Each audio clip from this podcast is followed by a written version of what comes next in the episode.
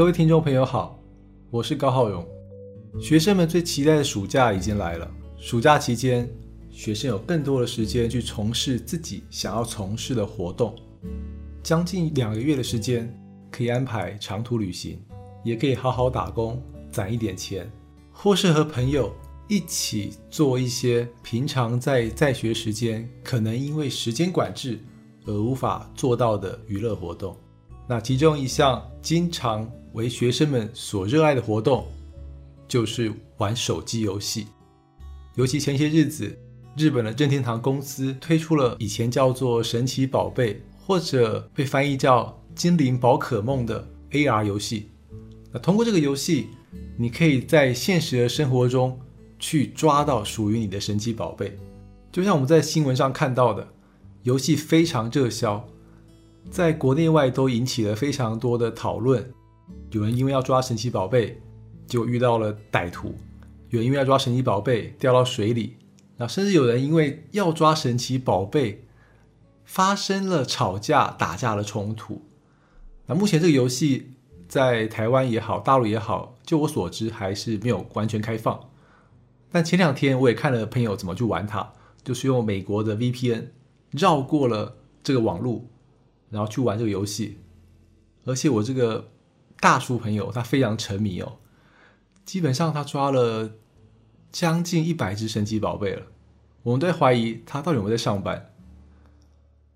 那其实自从网络发明，然后到智慧型手机普及以来，一直这些手机游戏或者说手机软件，它使人沉迷的一个程度。渐渐的引起许多像心理学家、社会学家甚至哲学家的重视，去探讨为什么人会沉迷其中。因为这样的沉迷，当然一定程度上，它也帮助我们疏解压力，它也帮助我们暂时的与这个喧嚣的、让我们紧张的世界隔离。可是过分的沉迷，它会带来一些身心问题。那我想今天的节目。我们就来谈一谈这样子的问题。那在谈这个问题以前呢，我想先给大家做一个简单的测验。接下来我会问各位八个问题，你可以在你的心中，或者你拿出一张纸，把你对于这个问题的回答写下来。那回答要写什么呢？很简单，你只需要写是或不是就可以了。问题基本上是围绕着各种网络的社交软件展开的。那底下我一律都用微信，但你可以把微信两个字去掉，套用在任何一个你想要用来检视自己是否过分沉迷这个游戏或软件的名称。第一个问题是，你是否曾全神贯注于微信通信，像是朋友圈活动等？直到下线了，譬如说手机关了，城市关了，仍然继续想着要上网，想着上网时使用微信时的情景。第二个问题是，你觉得需要花很多的时间，或者更多的时间去使用微信，才能得到满足？第三个问题是，你曾经努力。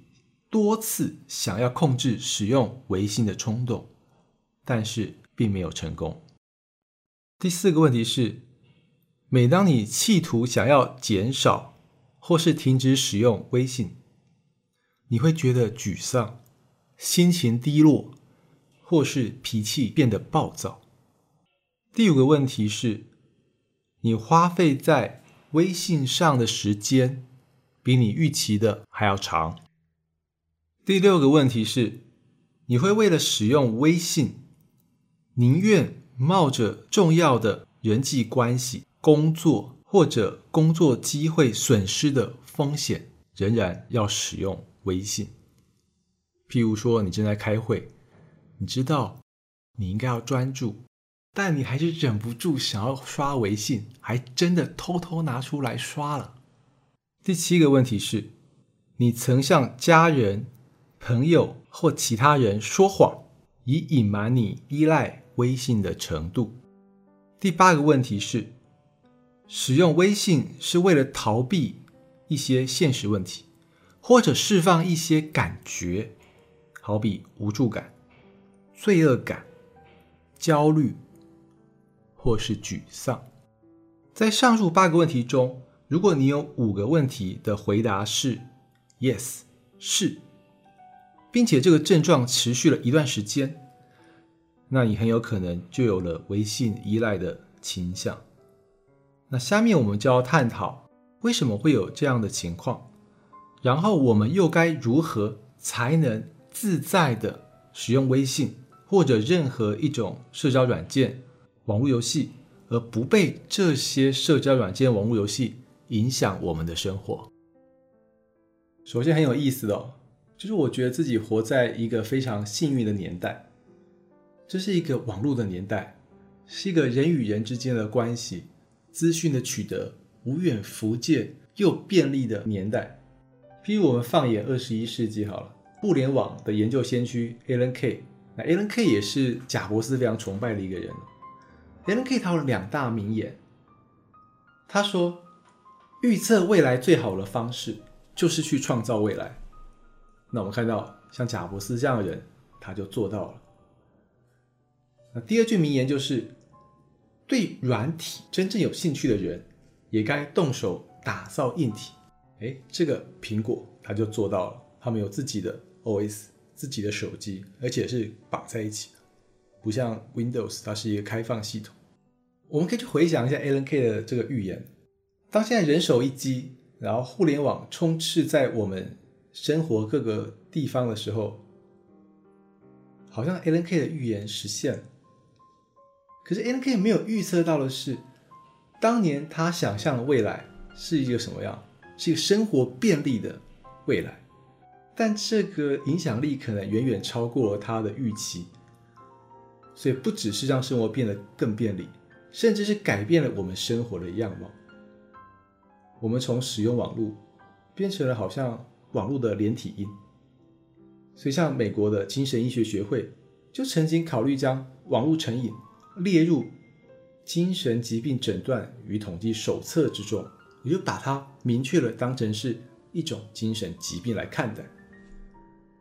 那为了解决这个情况，中西方都有许多学者投入了研究，大家想搞懂啊，为什么人会变成了网络的奴隶？为什么人不再喜爱阅读了？为什么人不再愿意跟其他人社交了？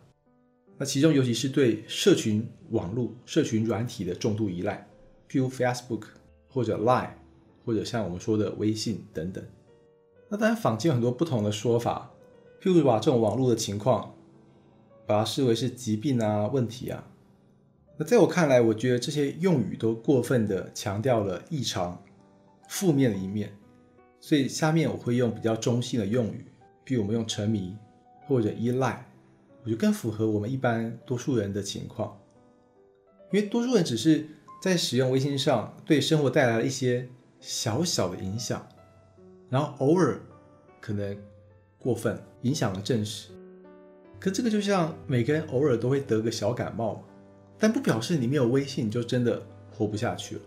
那为什么我们很难放下使用这些社交软件呢？学者就整理了网络环境对于人的四种心理影响力，就这四个特点，使得我们很难放下对于网络，与对这些社交软件的依赖。接下来呢，听众朋友也可以跟着我一起检视。我们是不是因为这四项原因养成了一定程度的依赖？社群软件它的第一个特点呢，就是所谓的匿名性。我们可以在微博、Line 或是微信上选择公开或隐藏我们的个人资讯，或者你可以设定一个自己的名称。那这样我们可以在一个比较有安全感的情况下，做最大程度的表达。譬如你可能没有男朋友，也没有女朋友，在现实生活中，你对于单身这件事情是有点自卑的。可是，在社群网络上，没有人认识你啊，你可以晒一大堆貌似很幸福的照片，或是通过群组的功能，对工作同事或是同学以外的人抱怨，在工作上，在教室里那些讨厌的人际关系，而这些可能是你平常不知道要对谁倾诉，也不敢倾诉。用比较专业的名词来说呢，我们可以说，那是因为网络它的社会临场感比较低。临场感就像我们平常看电影，临场感越强的电影会让我们越感觉看电影的时候我们身临其境。所以像现在有什么三 D 的电影啊，甚至四 D 的电影，它都在增强我的临场感。但是网络它的社会临场感。就是它带给我们这种生活的现实感是比较低的。好比微信虽然有沟通这种类似真实社会的人际互动，因为人会对话，可是它终究还是依赖有限的使用方式，而且每个使用者都可以刻意的创造出处于它的互动方式，所以它的真实度始终不高，或者说没有办法达到现实中我们。生活中的那么高，那真实度不高的结果呢？就是人们不会拿出在真实生活中的责任感。譬如我们平常为什么有些话我们不敢说，并不是因为一定是出于胆怯啊，不好意思，有些是因为我们的教养、我们的道德感、我们的礼貌，还有我们对于自身形象的维持，这个其实都是修养的一部分，并不是错的。只是有时过头了，会形成一种压抑。但在网络上呢，你可以肆无忌惮的说。所以，当我们在网络上对一个人有好感或恶感，都可能因此而放大感受，因为你突然可以自由自在的说了，或你不用负太大的责任了。所以，我们看，我们看一些微信公众号的文章吧，或者是微博的文章，很多人的批评是不留情面的，但这些人可能在现实生活中。他们是不敢对他们身边看的不爽的事情提出批评，因为他会想到很多批评之后带来的后果。在网络上，那反正没人知道我是谁，我想讲就讲，所以我们更容易把自己的情感，无论好坏，投射、幻想出去。但各位要思考一下，那个写作者可能也是真人啊，真人象征着他有真人具有的情感。那么，当你靠着宣泄，情绪满足自己的时候，你有没有想过，也许有人会因此而受伤呢？社交网络第二个特点就是虚拟性。真实的人生无法重来，无法按照我们的意思去打造。可是虚拟的网络社群，我们可以扮演自己在真实生活中无法进展的社交活动。我们可以做角色扮演。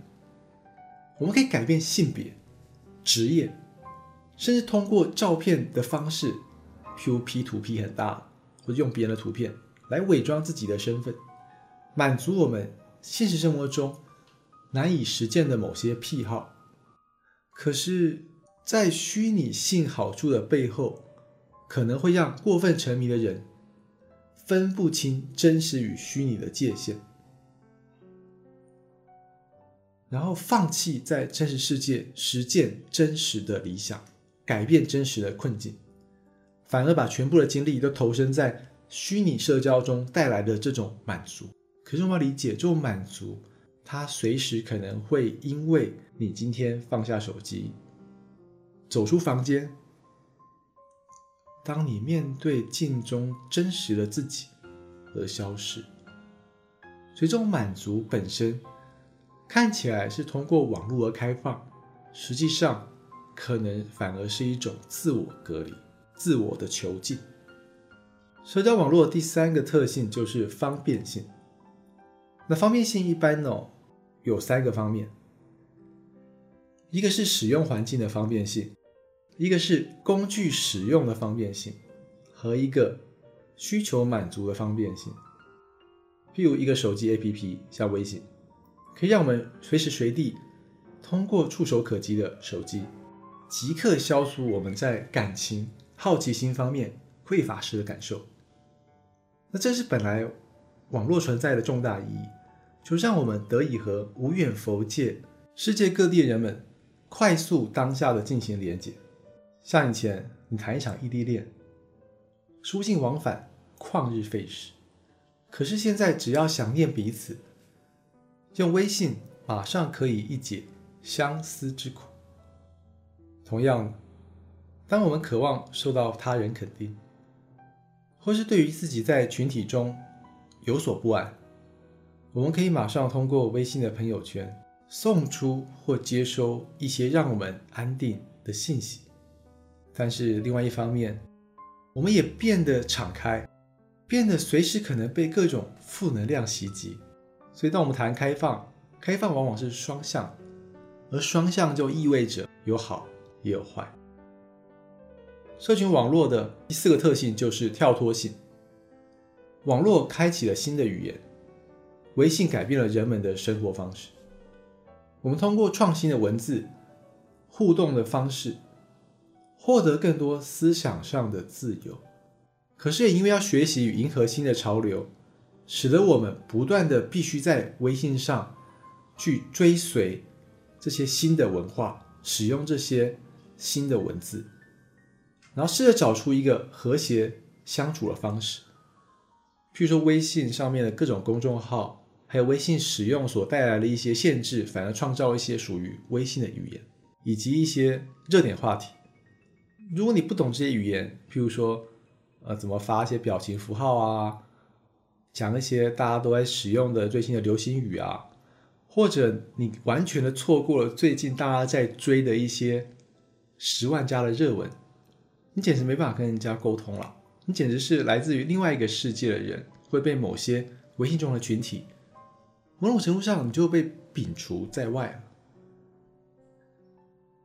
好比对某些人而言呢，微信是拓展生意的工具，但对某些人而言，微信上的社群比起真实生活中的社群更热络。所以，当这些人使用微信上社群的语言，要知道，对现实社会中的多数人而言，那可能是既陌生又无法沟通的。也就你把你一个封闭性的小的世界，你慢慢的误以为这就是世界的全貌。所以，譬如说你在一个全部都是愤青的社群，你可能就觉得，哎，这些人的想法好像成了主流。但如果你走出这扇门，放下你的微信，也许你会发现，这些你以为是主流的想法，其实才是少数。上述我们谈到的这些情况，难道问题是出在微信身上吗？只要我们把微信给废了，问题或者带来的一些困扰就解决了吗？台湾教育部他们有对于沉迷网络的青少年有编一套书，里面呢很重要就是它是围绕着心理咨询所展开的。不难发现哦，学者其实不会将问题全部归咎到网络上。或者单一的一个 A P P 上，因为这些都只是表象，真正所有的个案，真正所有学者们，或者说我自己在咨询中，在社会中观察到的现象都一样。这些使用微信也好，使用社群软件的一些沉迷或依赖也好，它背后真正的问题是一个千百年来很难处理的问题，就是一个人的孤独感，也就是。因为孤独感得不到满足，所以他必须寻求一种工具。说到这里，我就想起一部周星驰的电影，叫做《武状元苏乞儿》。那这部电影的最后一幕呢，我们就看到皇帝他很忌惮苏乞儿的丐帮势力，他就对苏乞儿表示了他的忧虑啊：你们外面丐帮弟子那么多，会不会哪天造反啊？那苏乞儿就说。如果您真的英明神武，谁还愿意当乞丐？所以乞丐的数量是决定在皇帝手上的，不是我手上。今天我们去看一些社群网络带来的问题，问题真的出现在那些软件手上吗？出现在那些 APP 手上吗？其实反过来，就像《武状元苏乞儿》这部电影里面谈的一样，那些软件就好像是丐帮，可是真正能够决定。一个国家的命运决定自己命运的是谁？是你自己，你就是那个皇帝。当我们在现实生活中满足不了我们情感的需求，当我们深深感到孤独却没有人陪伴，那我们自然会需要一个慰藉，一个出口。那网络的四项特性让我们很轻易的通过网络得到温暖。毕竟现实中你要建构一段关系，一段可以信赖、依赖的关系，有许多麻烦事，甚至给我们带来一次又一次的失望。所以最后我们会更倾向于去选择那些容易得到的快乐。这个逻辑完全符合常理啊。所以当我们谈沉迷、依赖，就牵涉到一个经常被拿出来讨论，也是我个人研究的一个主题，就是瘾，或者我们说上瘾。现代研究显示了许多解决问题的方法，而这些方法基本上除了远离那个物品，就远离那个让你上瘾的东西，譬如说微信，这是最古老而简单的方式。可是如果我们没有办法处理依赖背后，也就是微信使用者他到底内心真正的需求，基本上这种用隔离来达成戒断的方式，它永远都是治标不治本的。一旦他重新的获得了某种程度上的自由，他很快就会恢复到原始的对于某些物品的依赖状态。那讲个题外话，这个就跟我们在做性犯罪的防治上有很大的关系。就为什么他那么难做到？因为光是靠隔离，基本上是很难扭转一些人扭曲的想法以及依赖性的。那我们回过头谈哦，对于成瘾。或者我们说，今天我们要真的摆脱这个依赖，我们该怎么做呢？配得上有一位研究成瘾的外国学者，他做了一个演讲。那这个人叫做 Johan Harry。那他演讲上举了两个例子，很有趣。那听众朋友可以通过这两个例子思考一下。首先，第一个例子呢，就谈到对于骨科碱的老鼠实验。就早期呢，我们对于骨科碱使人上瘾这件事情，大家都觉得是常事嘛。因为那时候实验就是我们在一个笼子里啊放了老鼠，那老鼠有两个选择，一个是装了纯水的罐子，一个是装了骨科碱的水的罐子。那多数老鼠都会选择去喝骨科碱，就加了骨科碱的水。动物学家就判断，嗯，骨科碱容易使人成瘾。哎，这看起来很有道理啊，对不对？他喝的是装了骨骼碱的水，然后他拒绝去喝那个纯水。好，那这是 Harry 提到的第一个例子。那第二个例子呢？本世纪就开始有人就怀疑说，这个实验到底靠不靠谱？温哥华大学的 Bruce Alexander 教授呢，他就做了一个新的实验，结果这个实验得出了完全不同的结论。这一次呢，Alexander 也是准备笼子。可是笼子不一样，它让笼子里面住着许多老鼠，然后给他们玩具啊、舒适的环境，然后让老鼠们自由社交、自由交配、交朋友。结果发现，在这样一个满足的环境，那些老鼠根本不去喝那个加了骨科碱的水，因为他们的情感得到满足了，就不需要药物作为慰藉。所以大家可以思考一下，今天我们对于某些网络软件。对于微信的依赖，是不是我们让自己处于前面第一种老鼠的处境，所以才显得别无选择呢？那从这个角度出发哦，如果我们真的觉得自己被微信或某项社群软件控制了生活，我们可以怎么做呢？底下我为各位整理了心理咨询师和学者研究的方法，希望可以为你我带来一些实质的帮助。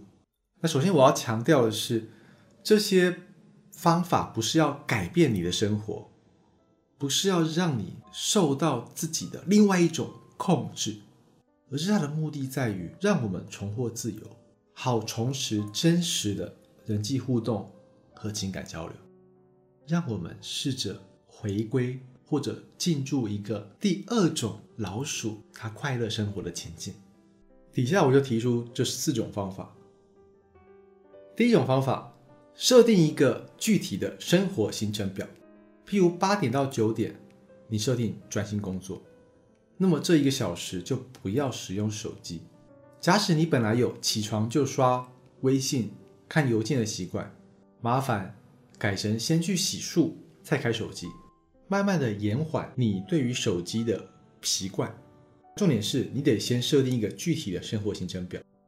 那为什么要这样做呢？因为心理上，如果我们的设定是从消极的角度设定，譬如我设定几点到几点我不要使用手机，几点到几点我不要使用微信，这个就好像爸妈或老师要求你不要做什么事一样，你会更想做。但如果你从积极正面角度，你设定一个具体的生活行程表，你告诉自己，我几点到几点要做什么，我几点到几点要完成什么，哎，这就不一样。因为完成一件事情会给我们带来成就感，也不会引发我们的一种反抗的心态。这个方法也可以运用在教育，像教育孩子这个层面，所以你不妨可以参考一下。第二个方法就是把你的想法具体化。把得失计算写下来。就一方面呢，我们把微信造成自己生活的具体影响、负面效益写下来，贴在醒目的地方，好提醒自己为什么要改变。譬如说，你因为使用微信，你迟到了，迟到了，让你女朋友生气了，生气两三次，请你把它写下来，提醒自己，你今天对于网络的某些依赖。可能会使你关心的人不高兴，具体写下来才能够提醒我们自己啊，确实破坏了我们的生活。否则你可能会老是觉得无所谓。那另外一方面呢，把不使用微信的时间要用来做哪些有意义的生活目标也写下来，也贴在醒目的地方，好提醒我们这么做的意义和价值。譬如程序前面的例子。你想要给女朋友一个惊喜，你想要为她准备一个生日派对，那你要花多少时间，联系多少人做准备？而这对来说是很重要的，你可以把它写下来，或者说你想要放下更多使用社交软件的时间，好在现实上多跟父母相处，把它写下来，贴在醒目地方，时刻提醒你自己。第三个方法，我建议你。试着开发多元的生活内容。当生活过分单一，人们往往会继续采用熟悉的生活模式，好比点对点的生活，从家里到办公室，从办公室再回家。那这会让我们难以转换新的生活习惯。好比如果我们希望经常吃泡面的自己可以减少吃泡面的次数，那我们可能就需要去尝试一些。没有吃过的餐点，让我们自己因为有更多选择，而不至于每次都让泡面成为脑中的第一个选项，并且我们开拓的每个新的生活模式，它都包含了拓展新的人际关系的可能性。所以，开发多元的生活内容，在于让我们理解我们是有选择的。第四点呢，就是寻求亲友团体的协助。对于成瘾呢，或是相关的一些研究，都呈现出一个团体的咨询、团体的治疗，它会有更大的效果。那现实中没有严重到需要治疗，但团体的力量远远胜过我们个人的力量。很多时候，我们一个人在抗争，那很累人，效果也不彰。那微信就仿佛冰箱里的蛋糕，或是你锁在柜子里却时刻拿出来的 A 片。来呼唤我们，来吧，打开我吧，打开就可以立刻满足哦。所以，我们需要找到一个至少一位可以信任的人，和他分享我们的情况，请求他的帮助，让他带着我们出去走走，增强我们的信念。所以，如果我们可以进入到一个互助的团体，比如几个朋友，我们彼此分享，一起努力，这可以带给我们莫大的力量。尤其是当我们老是一个人解决问题的时候，往往更容易产生孤独感。所以这也是帮助我们走出孤独感，或者我们可以通过正向的社交方式来满足孤独感，而不是一味的通过网络。说到底，这四种方法都是为了一件事情，就是为了让我们找回真实生活的感动。台湾前些日子有选举。选举的时候有个流行语叫做“同温层的朋友”，就是在大气结构里面呢有个同温层。那有些人呢，他们全部生活在这个同温层之中，所以他们跟其他温度层次的朋友是隔离的。同温层的朋友这是什么来的典故呢？就是选举嘛。那选举的时候呢，有些支持 A 政党的朋友，他们就会觉得说，A 政党应该会有很多人选上立委，但结果出来却差强人意。那他们检讨背后的原因，就发现，因为平常他们都是在跟同温层的朋友讨论，就是你肯定是跟你的支持者理念相同的人讨论。所以你就会觉得，哎，好像我身边的人都跟我一样，都支持这些候选人呢。所以你就有一种奇特的信念，就是好像大家都是这个政党的支持者，但实际上这只是一种心理上的假象。这个假象的背后，其实是一个小小的团体，一个互相取暖的团体。而这个互相取暖的假象，等于真正的现实吗？在网络上。我们更容易找到一个同温层的社群，结交同温层的朋友。社群软体的普及，好像给我们带来前所未有的高度连接。可是，就像我前面谈到的 y o h a n Harry 说的，那些真的不是你的朋友，因为当你遇上危机，你会发现能助你一臂之力的，不是脸书上的朋友，而是那些有血有肉的朋友。所以，微信沉迷的现象，或者某些网络沉迷的现象，它背后体现的，就是我们在情感上的需求没有得到满足。所以，解决问题的方法不仅仅是放下那些工具，舍弃那些工具，也就是不只是在这个虚拟世界上做文章，最重要是回归真实世界。关键就在于。我们该怎么在真实世界和他人产生真正的连接，和他人产生真实的情感上的交流，满足我们内心情感上的需求。所以重点不再抛弃微信，而是让微信它回归微信该有的基本价值。这个价值就是它是一个媒介，它是解决问题的工具。而不是我们生活的全部。可是，当我们寂寞，我们却往往会把联系他人、满足情感的工具，误认为是我们生活最重要的目的。如何试着把真实世界中人们的真实情感需求搞清楚，我们才有一个切入点，让我们能够从微信中解放出来，让我们放下刷微信的手。去紧握现实中真实的一双又一双的手。当我们在现实中获得来自肌肤所传达的温暖，我们才不用在冰冷的荧幕上去寻找 CPU 散热下那些虚拟的体感温。今天节目就进行到这里，我是高浩勇，感谢您的聆听。咱们下次见喽，拜拜。